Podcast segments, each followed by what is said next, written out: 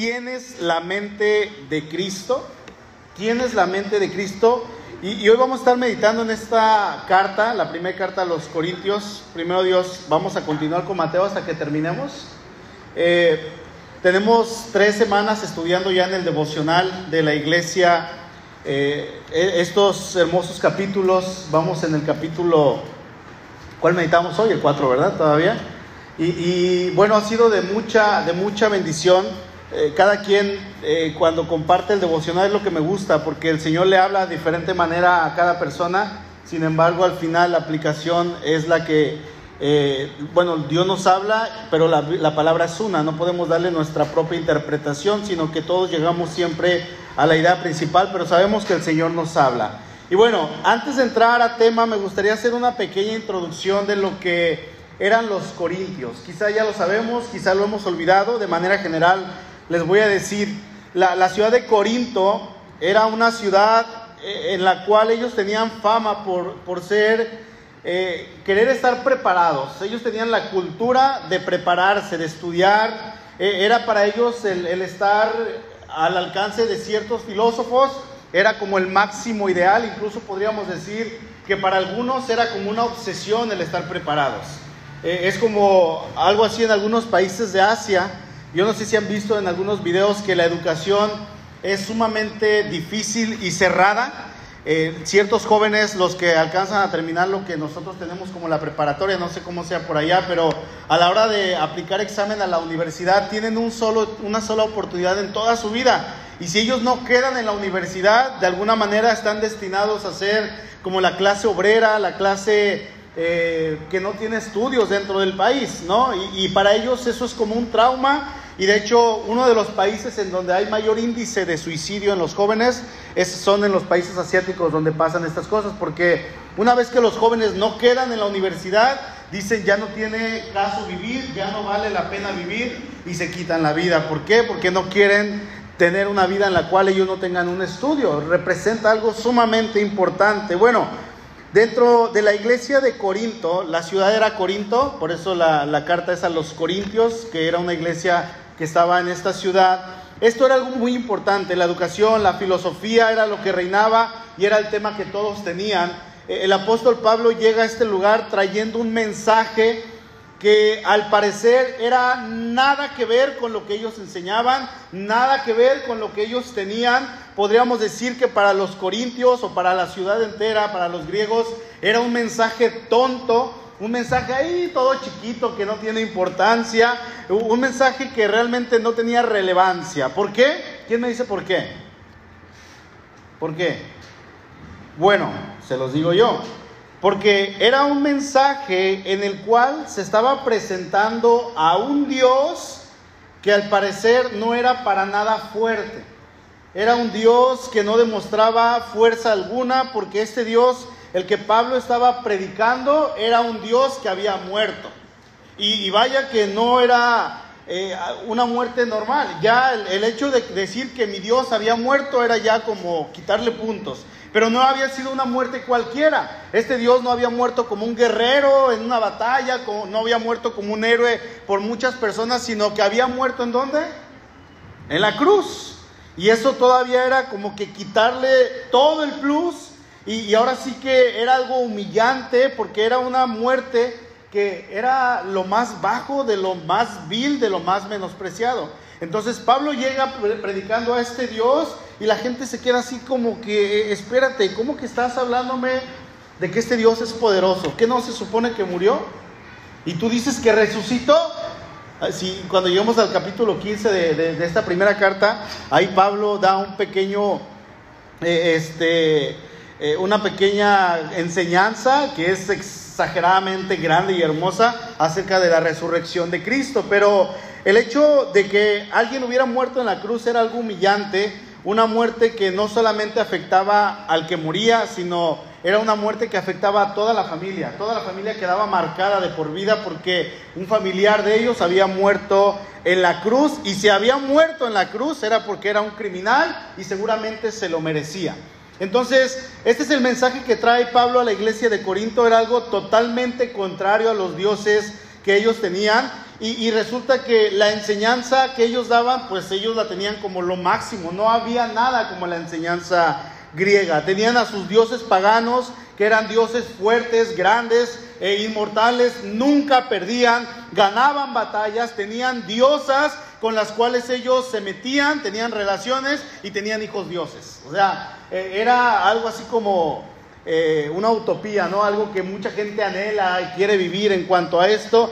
Y, bueno, eso era solamente una parte de la ciudad. Por el otro lado, eh, estaban, estoy hablando de los dioses, estaba por el otro lado la enseñanza de los filósofos que tenían grandes filósofos griegos, entre ellos Sócrates, Platón, Aristóteles, entre otros muchísimos filósofos. Entonces, Corinto era realmente una gran ciudad, poderosa, grande en, cantidad de gente, dicen algunos historiadores, que había incluso arriba, solamente hablando de esclavos, arriba de 4 o 5 millones de esclavos, solamente. Entonces imagínense la, cantidad de personas que había en esta ciudad. Una vez mencionaba que esta ciudad era el equivalente al Nueva York de hoy en día, y es ahí, en esta ciudad, donde Pablo llega y funda una iglesia, donde Pablo establece la iglesia que hoy conocemos como la iglesia de los Corintios. Ahora, quiero que pensemos tan solamente un poquito en esto. Plantar una iglesia en un lugar así no es fácil, no es sencillo.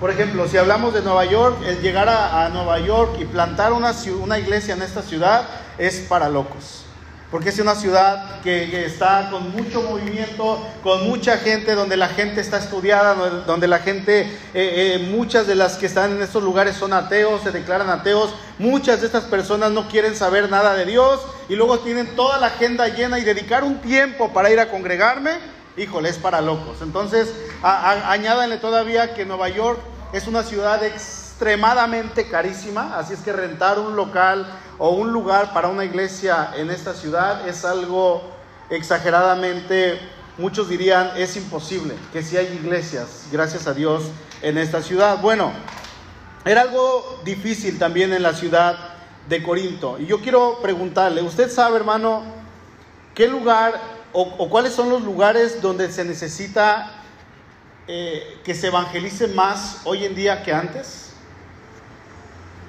Hay, hay partes, si ustedes me van a decir, ah, no, pues están los musulmanes, están los hindús, todas estas ciudades, todos estos países, incluso el continente africano necesita el Evangelio, obviamente sí, hace falta, pero ya no es tanto en estos lugares. Los países donde más se necesita el Evangelio es en Europa, en las ciudades que son los primeros mundos, en aquellas partes donde nosotros conocemos como eh, mundos de primer nivel o mundos que, están, que tienen riqueza en exceso son los países que más necesitan el Evangelio de Cristo. ¿Por qué? Porque resulta que estos países que son altamente desarrollados, en ese desarrollo que ellos tienen, ellos llegan a pensar que ya no necesitan a Dios.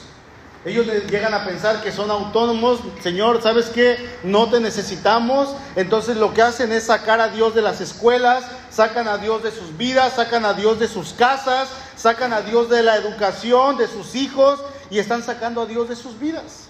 Y este es un mensaje o este es un estilo de vida que está llegando a Estados Unidos. Y cuando llega a Estados Unidos, ¿a dónde llega después? A México se baja con nosotros. Entonces, estamos adoptando esto. Resulta que el Evangelio falta muchísimo en estas partes. Y lo que está pasando eh, en estos países. Era algo así en la cultura corintia. Eh, eh, ellos estaban bien con su economía, estaban bien con sus dioses, estaban bien con sus cultos porque tenían templos a los cuales ellos adoraban a sus dioses y en los templos estaban llenos de prostitutas les llamaban las prostitutas sagradas. Entonces, si una persona iba a adorar a un dios, tenía la oportunidad y era completamente legal y normal que una persona se metiera con las prostitutas sagradas en los templos. Así es que era una cochinada totalmente en este lugar. Su educación era muy elevada, pero el nivel de vida en cuanto a Dios, podríamos decir, estaba por los suelos. Por eso el apóstol Pablo cuando se acerca a esta ciudad, él dice, yo no me presenté con poder, Yo no me presenté como alguien que trajera un mensaje como el de estos griegos. ¿Por qué? Porque yo no quería mostrar esa autoridad apostólica de parte de Dios, sino que Pablo se presenta de la manera contraria a todo lo que eran ellos. Él se presenta como una persona humilde, como una persona que traía un mensaje sencillo pero poderoso. Por eso ahí en el, en el, en el verso 18 del capítulo 1 dice Cristo, poder de Dios. Les está hablando acerca de, de quién es Cristo. Entonces, Pablo sabía quiénes eran los corintios. Y en este saber, Pablo astutamente llega y planta el Evangelio. Dice ahí en el capítulo 2, versículo 3, y estuve entre ustedes con debilidad y con mucho temblor. Estuve entre ustedes con debilidad y con mucho temblor. Yo no iba a llegar, dice el apóstol Pablo, mostrando un mensaje de señales y prodigios así de que la gente dijera, wow, es otro Dios como el de nosotros. No, Pablo llegó de una manera humilde, si siguen leyendo ahí el verso 4 y 5, van a ver que sí, el mensaje es poder, el evangelio es poder, pero Pablo llega de una manera sencilla. Dice el versículo 6, sin embargo, hablamos sabiduría entre los que han alcanzado madurez, y sabiduría no de este siglo, ni de los príncipes de este siglo que perecen. Ahora, acompáñenme rápidamente al capítulo 1. Por favor, verso 18. ¿Cuál es la sabiduría que Pablo estaba predicando? Dice el verso 18, porque la palabra de la cruz es locura a los que se pierden, pero a los que se salvan, esto, a nos, esto es a nosotros, es que es poder de Dios, pues escrito está, destruiré la sabiduría de los sabios y desecharé el entendimiento de los entendidos. Verso 22, porque los judíos piden señales y los griegos buscan sabiduría, pero nosotros predicamos a Cristo crucificado. Para los judíos ciertamente tropezadero y para los gentiles locura. Ellos eran gentiles. Entonces dice Pablo, eh, estamos predicando a Cristo, a este Dios que murió como crucificado. Para los judíos es, una, es un tropezadero porque ellos eh, no creían que su Dios pudiera morir de esta manera y no creían que Cristo fuera Dios. Dice, pero para los gentiles, para ustedes, corintios, esto es una locura. Esto es un mensaje de locos.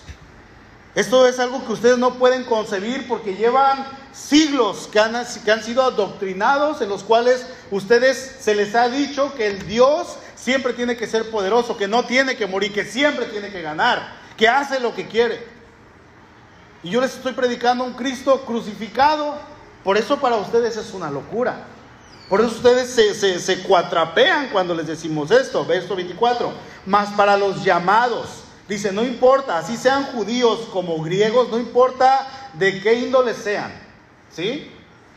Cristo, poder de Dios y sabiduría de Dios. Entonces, por una parte, los judíos estaban pidiendo señales del cielo, así como cuando se le acercan al Señor y le dicen, Maestro, queremos ver señal de parte tuya. Ellos estaban queriendo ver que, que Dios hiciera algo. Sabemos que nuestro Dios no es un Dios cirquero, Él no da shows. Y, por el otro lado, es lo que precisamente estaba él diciendo. Los griegos, los, los gringos, los griegos no, no se interesaban en otra cosa sino en buscar sabiduría. ¿Sí? Eso era lo que a ellos les interesaba. Regresemos al capítulo 2. Dice el verso 7, mas, mas hablamos sabiduría de Dios en misterio, la sabiduría oculta, la cual Dios predestinó antes de los siglos para nuestra gloria, la que ninguno de los príncipes de este siglo conoció, porque si la hubieran conocido, nunca habrían crucificado al Señor de la gloria. Antes bien, como está escrito, cosas que ojo no vio, ni oído oyó, ni han subido en corazón de hombre, son las que Dios ha preparado para los que le aman. Pero Dios nos las reveló a nosotros por el Espíritu, porque el Espíritu todo lo escudriña, aún lo profundo de Dios.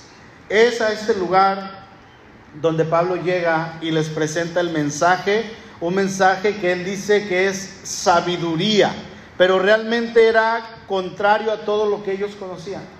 Ellos no, no, podían concebir en su mente que esta fuera sabiduría, y menos del Dios eterno, del único Dios que existe. Pablo les comienza a hablar de una sabiduría extraña, incluso ofensiva, podríamos decirlo, porque este mensaje no se trataba de ser poderoso, no se trataba de ser fuerte, sino todo lo contrario se trataba de ceder.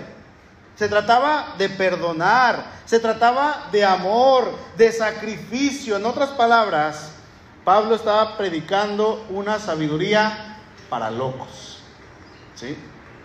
Pregúntele ahí a su vecino, ¿tú estás loco? Porque hermano, es lo que estamos viviendo en este tiempo.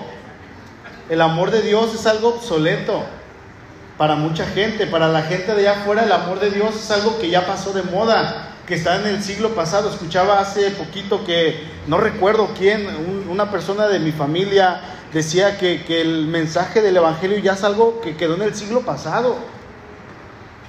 No sé quién fue, ni, vive aquí, pero eso es algo que siguen pensando las personas. Y es que, a qué orgulloso le va a gustar que le digan que se doblegue? ¿A quién? Que sea orgulloso a, un rico, ¿qué le va a gustar que le digan, oye, bendice? Y no bendiga solamente así, sino hazlo generosamente. Hazlo bien. Alguien que odia, ¿qué le va a gustar que le digan que perdona al agresor o que ame a alguien si odia a todo el mundo? Yo odio a todos. Ámalos, ¿no? ¿Cómo crees? Alguien que, que le encantaba que le sirvieran ¿Qué le iba a gustar que ahora se sacrifique por el bien de los demás y levantarse y ahora servir a los demás, bendecir a los demás? Como que no queda, ¿verdad? No queda. Ahí en el capítulo 2, de, de manera general, vamos a ver al ser humano en sus dos etapas.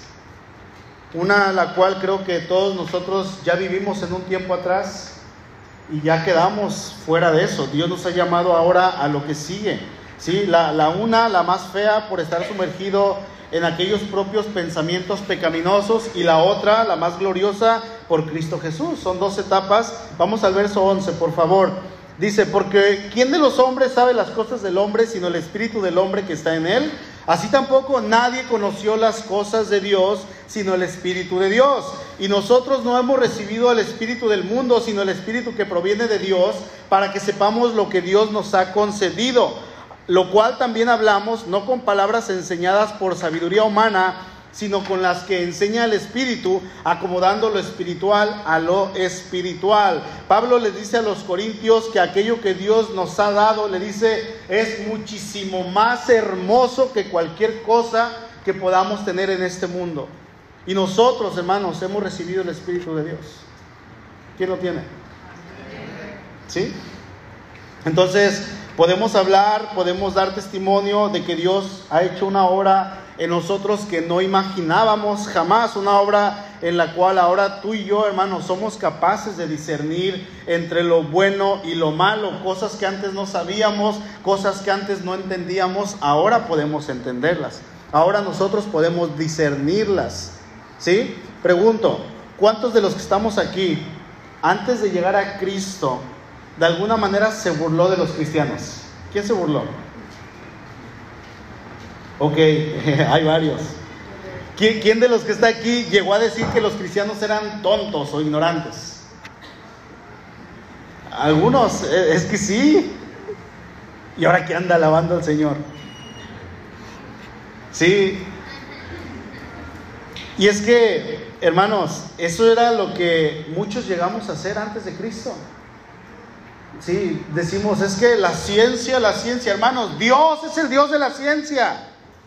Dios es el Dios que, para crear todo el universo, cualquier persona, cualquier científico va a ver que se necesitan cálculos matemáticos en todo y, ecuaciones y todo esto. Y Dios lo hizo todo. Todos los, eh, todo lo que tiene que ver con química y todo, Dios lo hizo todo. ¿Ustedes creen que Dios no es el Dios de la ciencia? ¿Sí?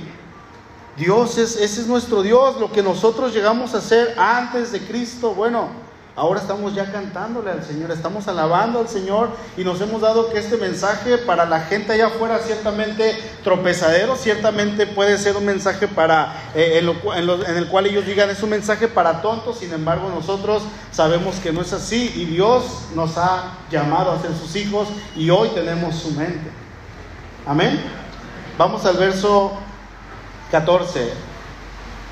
A esta clase de hombre que ustedes levantaron su mano, los que lo hicieron, y, los demás que, que, de repente a lo mejor no sabían si sí o si no, y de repente el Señor los cautivó. Bueno, el hombre, la, la Biblia lo llama el hombre natural.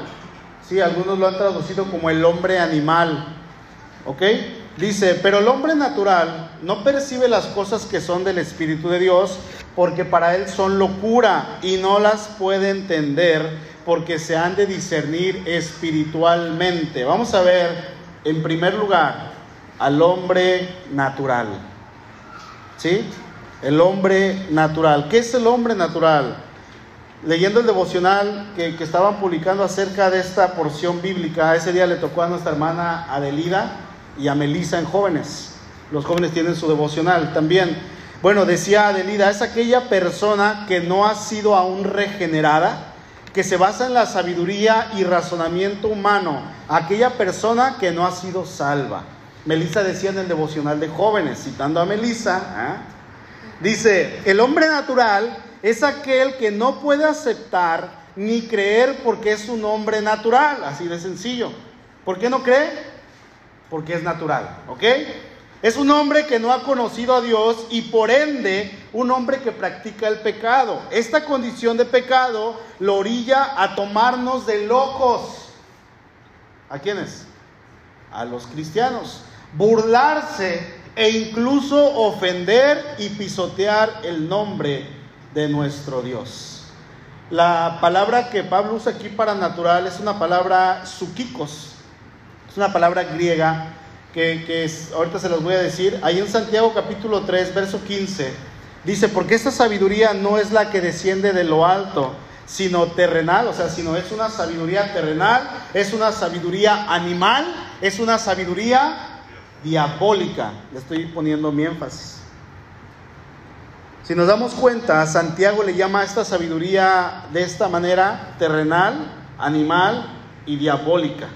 ¿Sí? Podríamos traducirla como sensual. Es una, es, es una sabiduría que se le atribuye a individuos mundanos, que es una persona mundana, alguien que vive conforme a todos los deseos del mundo, ¿no? Esta frase, suquicos, eh, parafrasea o se puede decir aquellos hombres que van tras sus meros instintos naturales, que actúan de manera irracional, o de manera automática hacia el pecado, hacia lo malo. Una persona que se dirige hacia lo malo sin pensar y hacer lo malo es algo tan normal.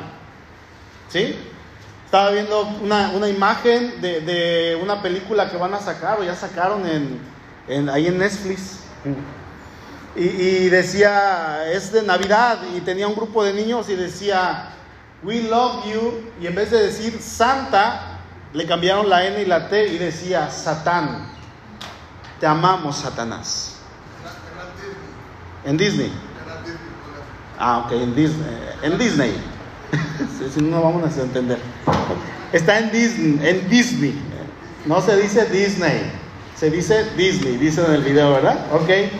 Bueno, dice, we love you, Satán. Te amamos, Satanás. Nada más cambiaron dos letras. Y dice, decía ahí el encabezado que, es lo que están queriendo hacer de una manera inocente, están queriéndonos enseñar. Y es una imagen que probablemente va a aparecer en pantalla unos tres o cuatro segundos solamente, pero es el mensaje lo que están diciendo. Ellos están diciendo, no, no pasa nada. Tú vive de esta manera, no seas religioso. Es el hombre, ese es el hombre natural, el suquicos que va tras sus meros instintos naturales se dedica a hacer lo malo porque hay maldad en su corazón, no hay bondad. Aunque no mate, aunque no robe, aunque no haga cosas malas que afecten a las demás personas, esta persona natural es mala en sí, porque heredamos el pecado de Adán. ¿Sí?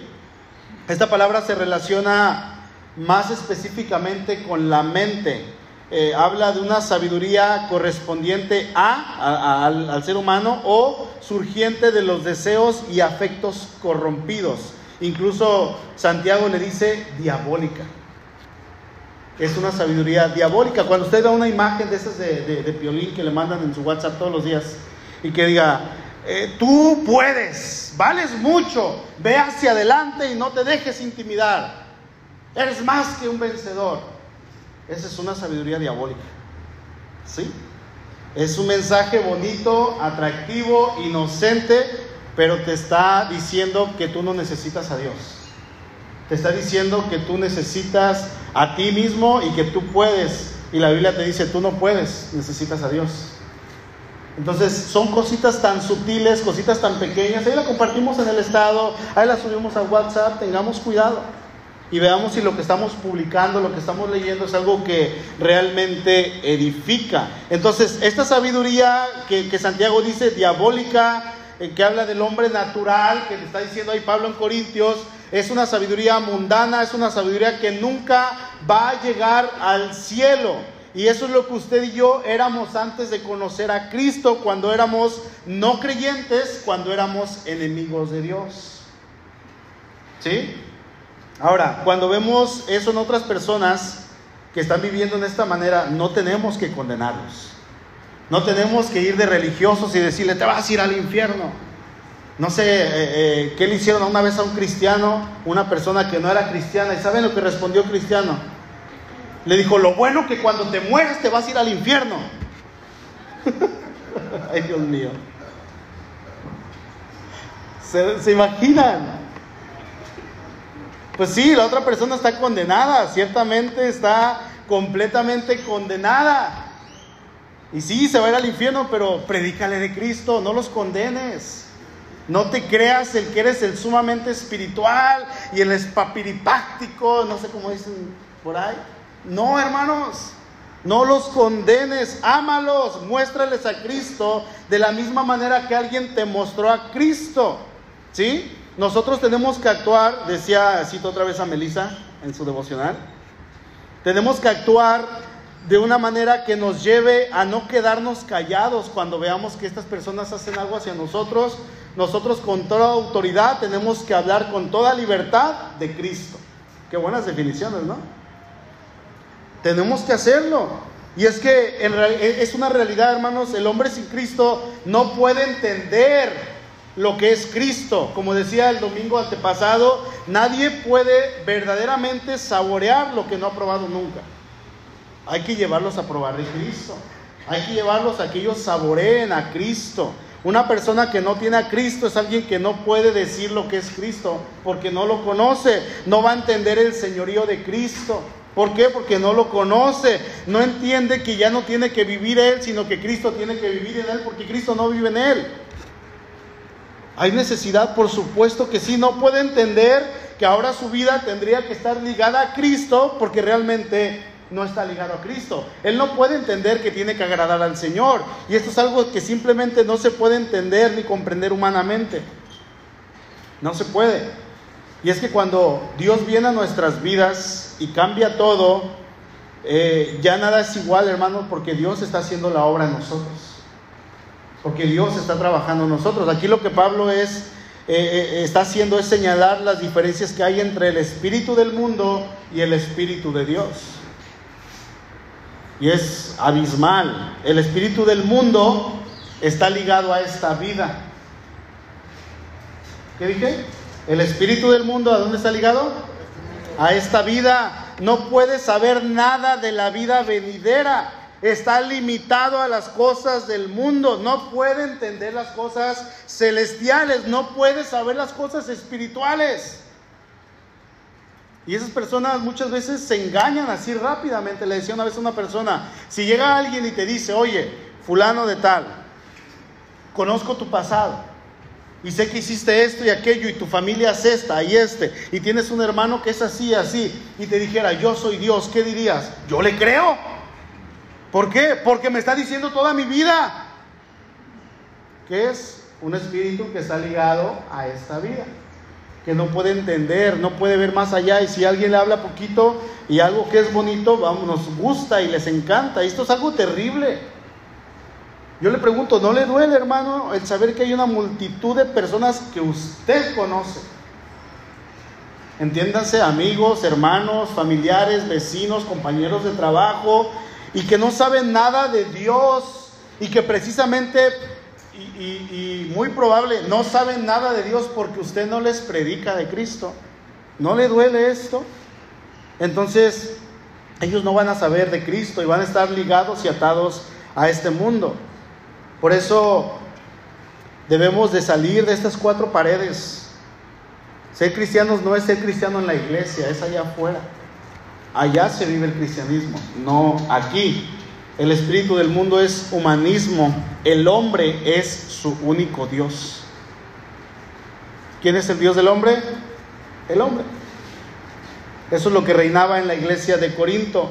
Personas que sin Dios no sabían de Dios, sus mentes estaban limitadas a este mundo y nada más. Hombres y personas sin esperanza en sus corazones. Efesios 2.11. Por tanto, acuérdense que en otro tiempo ustedes, los gentiles, en cuanto a la carne, eran llamados incircuncisión por la llamada circuncisión hecha con mano en la carne. En aquel tiempo, dice, ¿cuál, cuál tiempo? ¿Cuál tiempo? Cuando estábamos sin Cristo. En aquel tiempo, dice, estaban sin Cristo, alejados de la ciudadanía de Israel y ajenos a los pactos de la promesa, sin esperanza y sin Dios en el mundo. Así vivíamos. Por eso levantaban la mano y se burlaban de Dios. Por eso decían, los cristianos son unos tontos porque era lo que pensábamos. Dice Pablo, en otro tiempo, antes de Cristo, antes del maravilloso conocimiento de Dios. Esto es, ser antes, esto es antes de ser hijos de Dios. Antes de todo eso, dice Pablo, ustedes vivían en sus mentes de manera ilícita, ofendiendo a Dios, siendo enemigos de Dios, una manera ajena a lo que es Dios, una vida reprobable a lo que es Dios. Colosenses 1:21 y a ustedes también, que eran en otro tiempo extraños y enemigos en su mente, haciendo obras malas, ahora dice, los ha reconciliado. ¿No le da gusto por eso? No, no, no, no le da gozo, hermano, al saber que usted ha sido reconciliado con Dios. ¿Sí o no? Esto es algo para gozarnos, hermanos. Cuando éramos hombres y mujeres naturales, éramos enemigos de Dios. Busque Juan, por favor, capítulo 3. Dice la Biblia que la ira de Dios estaba sobre nosotros. Juan 3.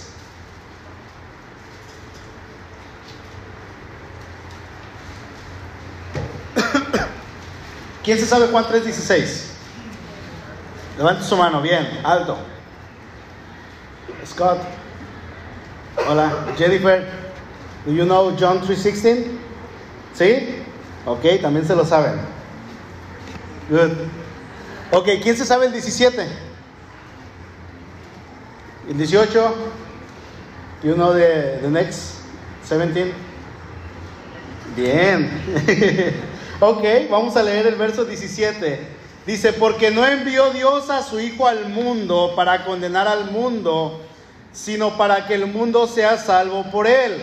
El que en él cree no es condenado, pero el que no cree ya ha sido condenado porque no ha creído en el nombre del unigénito Hijo de Dios.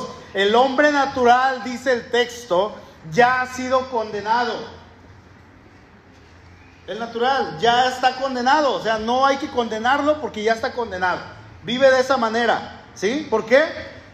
Porque no ha creído en Cristo. Así de simple. O sea que estamos condenados, hermanos, a vivir de una manera natural. Esa es, nuestra condenación, así nacemos.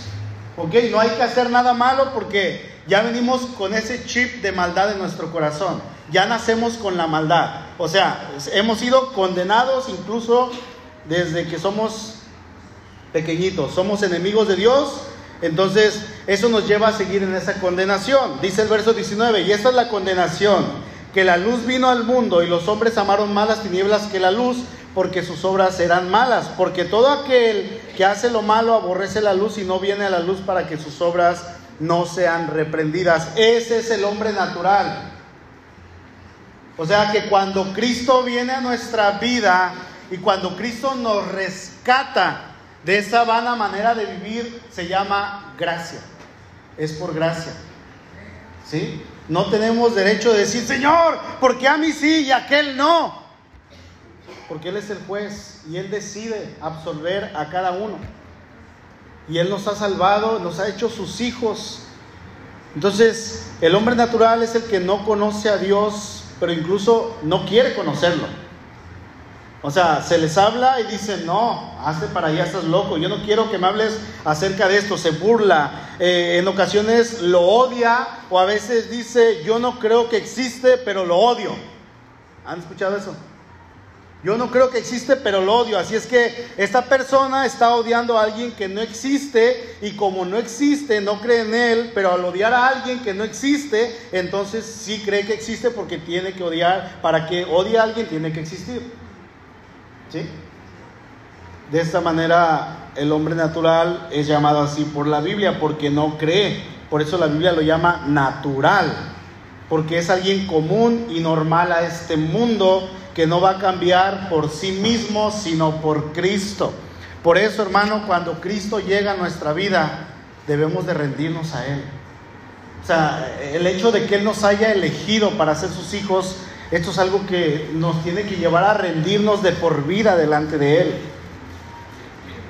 A mí me, da tanto gozo cuando veo, me asomo aquí afuera y veo lleno de carros aquí afuera.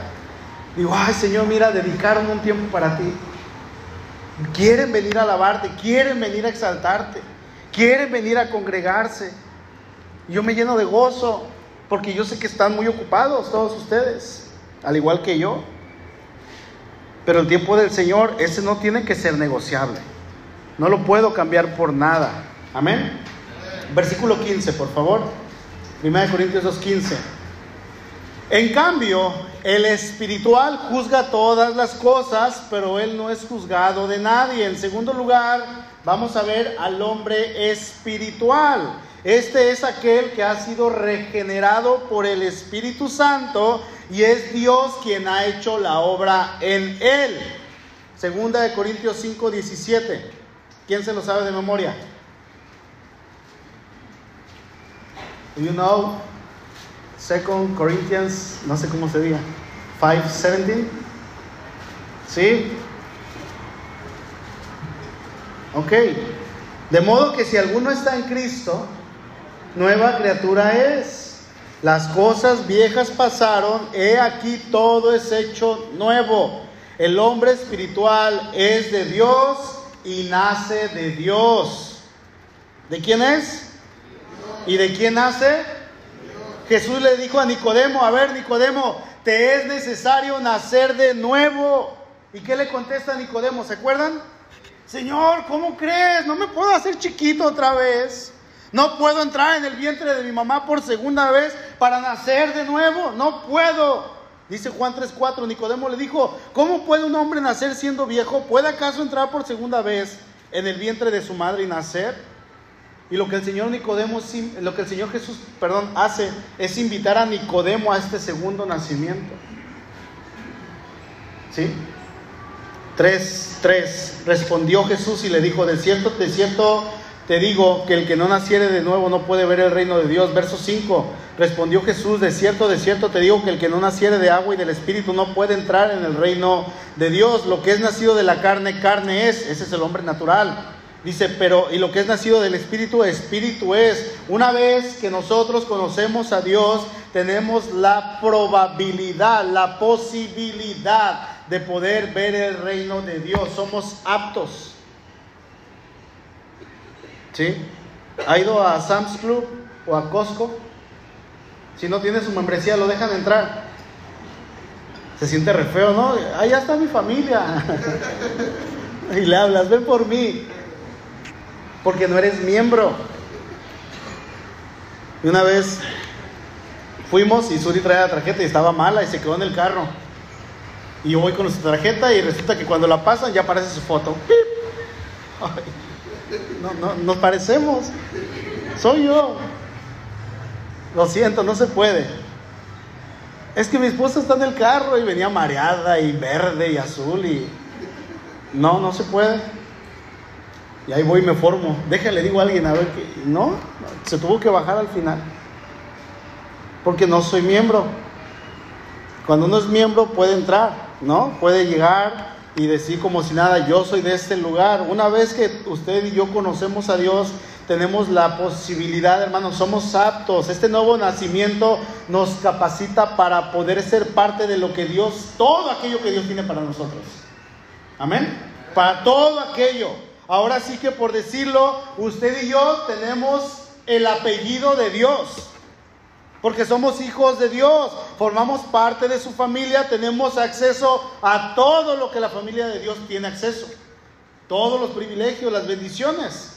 Antes éramos enemigos de Dios, hombres y mujeres naturales, ahora somos amigos e hijos de Dios. Romanos 5:10, porque si cuando éramos enemigos fuimos reconciliados con Dios por la muerte de su Hijo, mucho más habiendo sido reconciliados seremos salvos por su vida. Yo no sé si usted logre comprender lo que la salvación significa, hermano. Si, si en algún momento usted se haya puesto a meditar en aquello que Dios ya le dio, lo que es la salvación y el precio que ésta tuvo. Yo no sé si lo ha pensado, se ha puesto, se ha sentado y leyendo la escritura, Dios le ha mostrado lo que realmente es. Dice ahí en el verso que nosotros somos salvos por la vida de su Hijo. ¿Sí?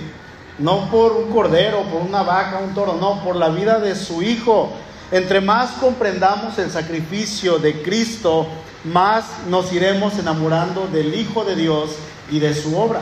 Si usted no ha entendido el sacrificio de Dios o si usted no es hijo de Dios, no va a entenderlo, no se va a poder enamorar de Él. Entre más sepamos de Dios y vayamos entendiendo el mensaje del Evangelio, nos vamos a ir dando cuenta que somos menos, que no somos nada.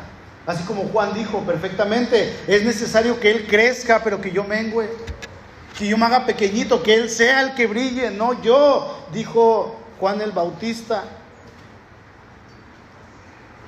Nos vamos a dar cuenta de que no éramos dignos, pero Dios con su gran amor, con que nos amó, dice que nos dio vida en Cristo Jesús y ahora nos ha hecho hombres espirituales, ya no naturales, sino espirituales, ya no animales ni diabólicos, sino que espirituales. Amén. Hay un libro, hermano, yo creo que probablemente usted lo conozca, se llama Biblia. ¿Lo conoce? ¿Sí? Biblia con, la L, con la B mayúscula, ¿eh? Y libro con la L mayúscula, porque es la Biblia. Es el libro de Dios, no es el libro, es el libro de Dios.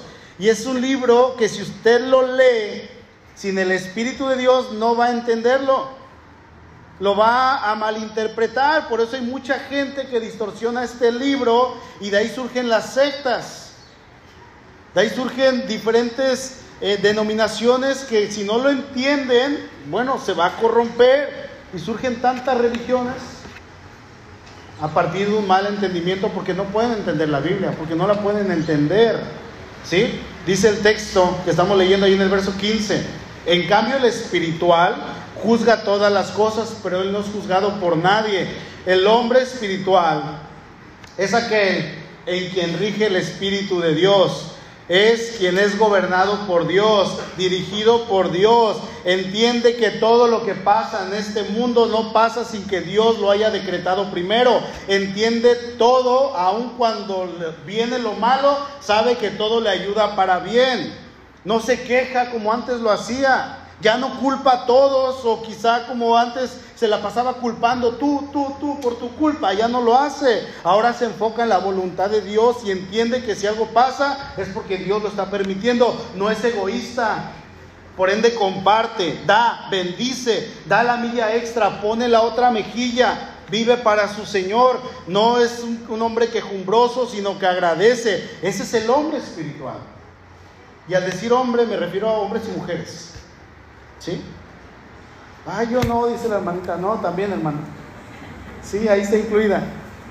El hombre espiritual tiene una comprensión práctica de las verdades del Evangelio. Esa comprensión la vive, no solamente la tiene en su mente y en su corazón, sino que la lleva a la práctica.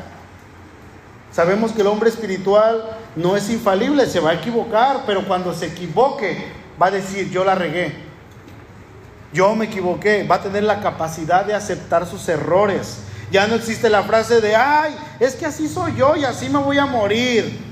Así me enseñó mi mamá, así me enseñó mi papá. No.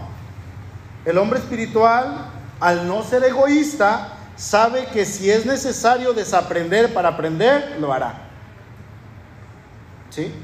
O sea, que sabe que tiene que aprender a desaprender para aprender lo concerniente al Evangelio y crecer en el Señor. El hombre espiritual es aquel que ha sido sellado por el Espíritu, entonces va a poder discernir entre lo bueno y lo malo, entre lo que es de Dios y lo que no es de Dios, porque ahora tenemos aquel que no nos deja tranquilos cuando pecamos y cometemos una falta y ahí está el Espíritu de Dios y nos lleva al arrepentimiento para con el Señor. El hecho de ser espirituales en el sentido de que hemos sido regenerados, hermanos, es lo mejor que nos pudo pasar. Es lo mejor. Es algo para agradecerle a Dios porque Dios está obrando en nosotros de maneras inimaginables y son cosas que Él ocultó para algunos, pero las reveló para nosotros. ¿Sabías? Dice ahí en el 2.9, antes bien, como está escrito, cosas que ojo no vio, ni oído yo, ni han subido en corazón de hombre, son las que Dios ha preparado para los que le aman. Sin embargo, hermanos, hay gente que se le presenta el Evangelio y no lo entienden y no lo quieren entender. Se les habla de Cristo y usted y yo no esperábamos, no, comprendíamos ni entendíamos, pero Dios nos llama a ser sus hijos. Y dice ahí la Biblia que nosotros podemos juzgar todas las cosas. ¿Por qué podemos hacerlo? Dice el verso 16, porque ¿quién conoció la mente del Señor? ¿Quién le instruirá? Mas nosotros, dice Pablo, tenemos la mente de Cristo. ¿Quién ha conocido la mente del Señor? ¿Quién lo ha hecho? Podríamos decir que nadie. Nadie ha entendido ni ha comprendido la mente de Dios. Dice Romanos 11:34, porque ¿quién entendió la mente del Señor o quién fue su consejero? Pablo ahí en 1 Corintios 2, como en Romanos 11, está citando Isaías 40, cuando el Señor dice en el verso 13, ¿quién enseñó al Espíritu de Jehová o, o le aconsejó enseñándole?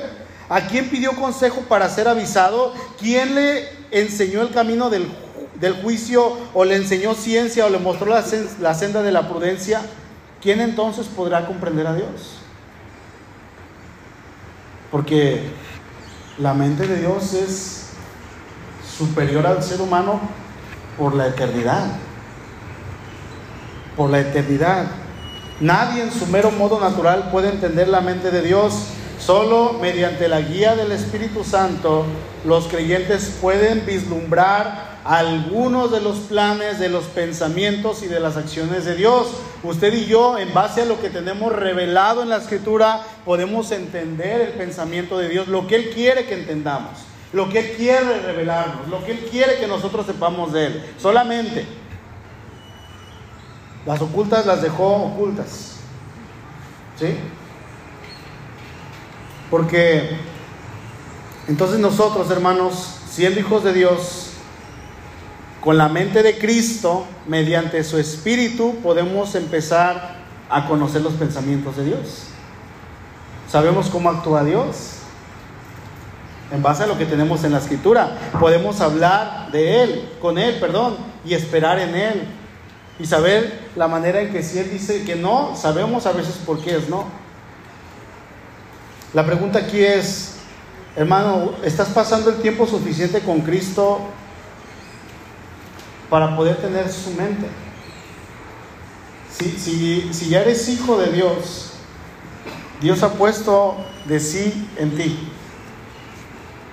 Pero a veces, si no pasamos tiempo con Él, realmente no vamos a desarrollar la mente de Cristo, no vamos a saber la voluntad de Dios. No vamos a saber por qué pasan cosas. Es que, Señor, nos vamos a estar quejando. Vamos a seguir siendo egoístas. Una relación íntima con Cristo Solamente va a venir como el resultado, va a traer el resultado, perdón, de traer la mente de Cristo. Una relación íntima con tu Creador, con tu Salvador, va a traer como resultado el tener la mente de Cristo. Y vas a poder entender, discernir, aprender, obedecerle, ser guiado. ¿Sí? Termino leyendo Filipenses 2.5. Haya pues en vosotros ese sentir que hubo también en Cristo Jesús. Hasta ahí. ¿Cuál fue ese sentir en Cristo? Esa es la mente de Cristo. ¿Sí? Un amor que da todo por los demás. Dice Pablo, haya este sentir que también hubo en Cristo. Un amor ágape que está dispuesto a sacrificar todo por los demás. ¿Por qué? Porque tengo la mente de Cristo, actúo conforme a lo que la palabra de Dios me dice. Ya no actúo en base a mis propios pensamientos carnales, sino que esos los suprimo, se los entrego al Señor y le digo, Señor, que sean tus pensamientos obrando en mí. Yo pregunto, hermano, ¿usted tiene la mente de Cristo? ¿Sí o no? Amén. ¿Estás pasando el tiempo suficiente con Cristo para tener su misma mente? Y si no es así, hoy puede cambiar eso. Hoy puedes hacer un compromiso con el Señor y decirle, Señor, yo quiero tener tu mente. Yo quiero vivir para ti. Yo quiero pensar como tú piensas. ¿No le gustaría eso? Cerramos nuestros ojos, por favor.